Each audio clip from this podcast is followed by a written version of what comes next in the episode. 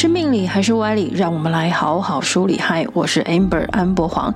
这第二十一首千诗是个上级签，签诗提到的邵康节呢，不但在学术上的地位崇高，在易经占卜术数的领域更是比刘伯温还高明。不过呢，他却曾经说啊，有人来问卜如何是祸福，我亏人是祸，人亏我是福。大厦千间，一我八尺；良田万顷，日食生和。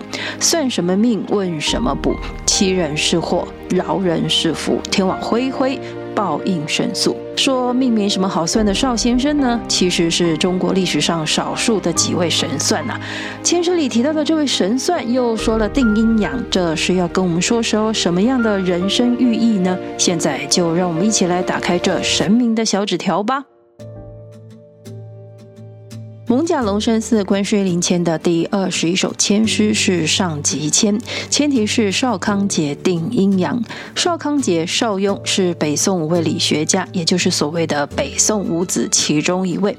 邵康节是后世以他的谥号来称呼。他在世的时候呢，自称是安乐先生，因为小时候曾经跟着家人迁居到了贡城百元苏门山下，也就是今天的河南省辉县，所以呢，也被当时。使得人们称作是百元先生。邵康节除了是北宋知名的理学家之外，还是儒学家、易学家、数学家、思想家、诗人和道士，这么多的专家身份啊，是因为他自幼就是极其好学的人。《宋史》记载，雍少时自雄奇才，慷慨玉树，功名。余书无所不读，始为学极艰苦克力，寒不卢，暑不善，夜不就席者数年。已而叹曰：“昔人尚有余故，而吾独未及四方。”于是于和分设淮汉，周流齐鲁宋郑之虚。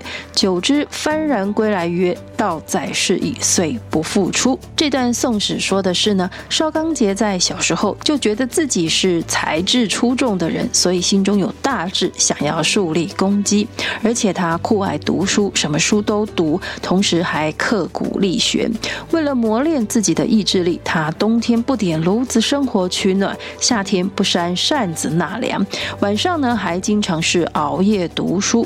这样的勤学读书维持了好几年的时间，他都苦读成这样了，还叹息说：“以前的人呢，向古人学习，把古人。”当做模范朋友，然后还要到处的去游历，看看这个世界，见见世面。但是我现在呢，只是读了古书，却都还没有去游历四方。于是他便起身行动，先过了黄河汾河，还走过了江淮汉江平原。这还没完，他还去考察了西周朝代的时候那些齐鲁宋郑分封国，花了很长的时间到处游历来增长见识见闻。等到他游历回来，他说。道在是矣之后呢，就再也没有出门去四方游历了。三十岁游历归来的邵康节定居洛阳，以教书为生。当时的司马光、陈仪跟他是铁哥们，多次推举他当官从政，但是呢都被他拒绝了。邵康节年少跟家人住在贡城的时候呢，当时的县令李之才听说他非常的好学，特别去见了他一面，并且对他说啊：“子亦文物理性命之学乎？”这就是在问他说：“你知道万物发展过程有关于物理理，还有跟性命有关的学问吗？”就这样，邵康节为了求得学问，于是拜了李之才为师，跟着学习了河图、洛书，还有伏羲氏的八卦、六十四卦图像。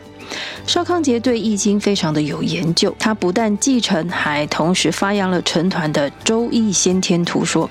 邵康节说。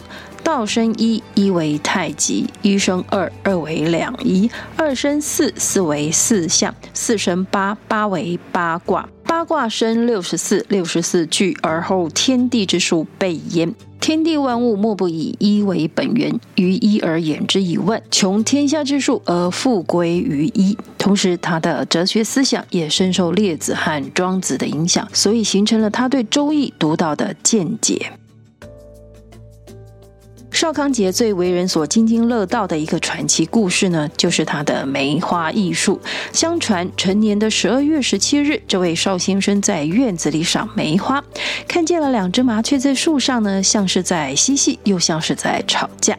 但是又见着这两只麻雀突然的从树枝上掉到了地上，他觉得很奇怪啊，怎么无缘无故的这两只麻雀会掉下去呢？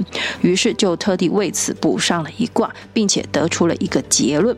他说明天会有一位住在这附近的年轻女子来摘梅花，因为园丁不认识这名女子，所以呢就要把她赶了出去。这名女子因为受到了惊吓，而从梅树上摔了下来，摔伤了腿。果然到了明天，的确是有一名女子来摘梅花，而事情就如邵康杰所占卜预测的一样。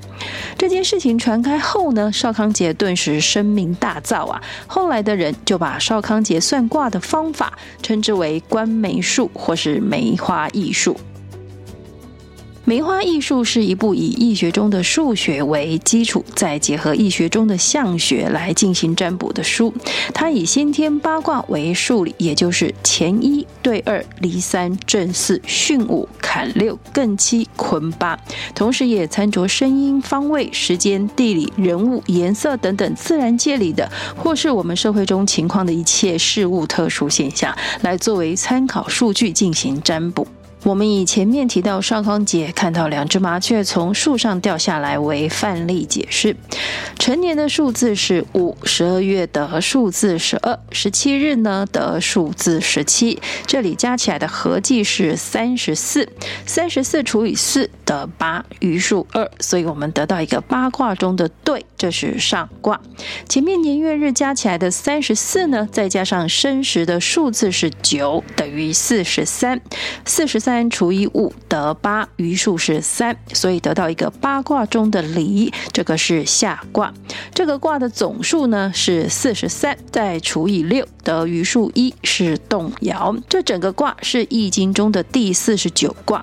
泽火革的革卦，而这个变爻呢，则演变出来前巽，所以少康姐得到我们前面说的一位少女因为摘梅花伤到自己腿的推论，因为对代表少女，所以知道这个事件的主角呢是一名年轻的女性。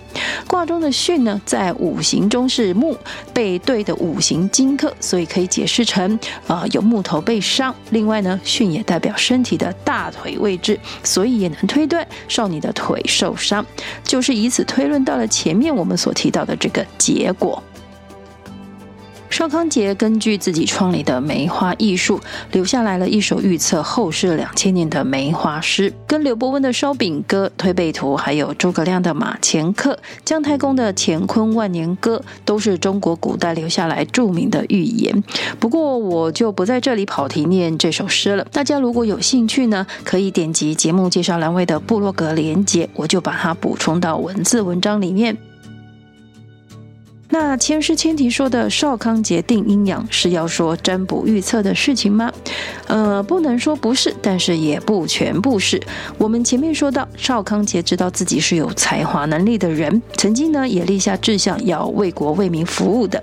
只不过他是一介穷书生，有志难伸，也无缘高位立功，所以呢就希望自己这一生能立德，再不济呢也要能立言。因此就想写一本贯通古今，内容包含万物鼎新格故道里的典籍流传于世，他穷究一生之力，完成了《黄极经世书》。中庸这本书里面有一段“至诚之道，可以前知”，这意思是说，非常有诚心的人呢，因为内心毫无欲望杂念，所以呢，可以预先知道未来的事情。这里讲的前知，就是在讲可以预测未来事物的发展趋势。这个预知的方法，从我们现在熟知的八字、紫微斗数到占卜卦的术数都是的。而 邵康节所写的《黄极经世书》，是承袭从秦朝以来的阴阳五行思想。同时又融合了易经的哲理，并且还很贴近自然与人文，形成一个从上到下缜密的哲学系统。这就是签诗所说的少康节定阴阳。因为这位邵先生所学源自于阴阳学，并且还给予了新的意义，当然也形成了新的格局。我们来看这第二十一首签诗：阴阳道合总有天，女嫁男婚岂偶然？但看龙蛇堪运动，熊罴夜梦喜团圆。这首签诗解约说的是阴谋皆遂，婚姻运难，资财积聚，更及田残。此签阴阳道合之象，凡事和合大吉。这首签诗的字面和文词里呢，有很多的易学哲理，但总结的说，对于求签所问的事情，老天爷有定数，也许是龙蛇之年，或者是月份。另外呢，也有事情来到了阴阳平衡和谐的时候。千师里的阴阳虽然也指性别，但是也有人事物所代表的两方。因此，如果求签问的是关系的话呢，相对的两方将进入到调和的情况。签诗里，我们有看到比较艰涩少见的字词，像是“罴”这个字，这是体型非常庞大的熊，古时候叫罴，据说呢体重可以重达七百公斤。古人认为，如果梦见了熊或罴，是孕妇要生男孩的征兆。另外还有一个会被误会成叶子的“叶”的简体字，但是呢，在签诗里的“叶”字呢，并不是简体字，而是正体字哦，读音为“协”，协助的“协”，有协同的意思。这里面有个典故，据说呢，轩辕皇帝曾经降服了熊汉皮，同时呢，把熊汉皮编制到了军队里面，让他们去帮助自己对抗打败了蚩尤。所以，如果来细细品读签诗的话呢，第一句的“阴阳道合总有天”，说的就是一切的道理的源头在天，而天离不开阴阳。阴阳在商朝初期的时候呢，就已经用来表示昼夜交替的自然现象。到了西周呢，则是演变和衍生成了方位、地形很多意思的代表。而在易经里面，阴阳还有对立、正反的性质或是说现象，这是古时候人们对于世界的初步概念理解，而阴阳还能再分看演变为少阳、太阳、少阴、太阴，代表着自然界中的春夏秋冬四季，也叫做四象。邵康节把这四象呢对应到水土火石四种元素，在他的著作《黄极经世书》里面写道：水为雨，火为风，土为露，石为雷。雨风露雷交，而地之化静矣。雨风露雷都是自然界的变化形象。第三句，但看龙蛇堪运动，里面有五行的含义。龙的五行属土，蛇的五行则是属火。邵康节认为土气上蒸，火气炎上。水土火石这四种元素呢，只有土和火是有向上、活跃、扩张的意思和意象。所以签诗里的龙蛇有象征着积极进取的意思。这张签诗是上吉签，大体上呢是对于求签解惑的朋友来说，事情是往好的方向去发展的，但是如果您不觉得或是不明白哪里又好了，那么有可能是您的思维和形式呢，只聚焦了点，少了至高的宏观，去看到了面，很可能只考虑个人，而没有关注到人在局势里，而大局现在已经是什么样的局面了。所以呢，如果能把自己的思考立场提到天的高度，以上帝的视角来观察变化，顺天而行，保持豁达的态度，帮助像龙蛇般积极向上的人。放弃自己的成见偏见，像轩辕皇帝一样，收服非我族类，为己所用的话呢，那么就会知道自己是应该如何的顺势而为，借力使力的来成就事情。今天神明的小纸条签诗的故事呢，就跟大家聊到这里了。神明的小纸条是神明慈悲的回应我们人生的提问，给我们人生历程的提示或是警示。然后我们还有很多的前世故事呢，要跟大家继续分享。如果您觉得意犹未尽，请记得按下追踪或是关注，节目更新呢就会马上通知大家。接下来第二十二首签诗，王孝先为民祈祷，也是首上级签，神明要借由签诗故事给我。我们什么样的人生寓意呢？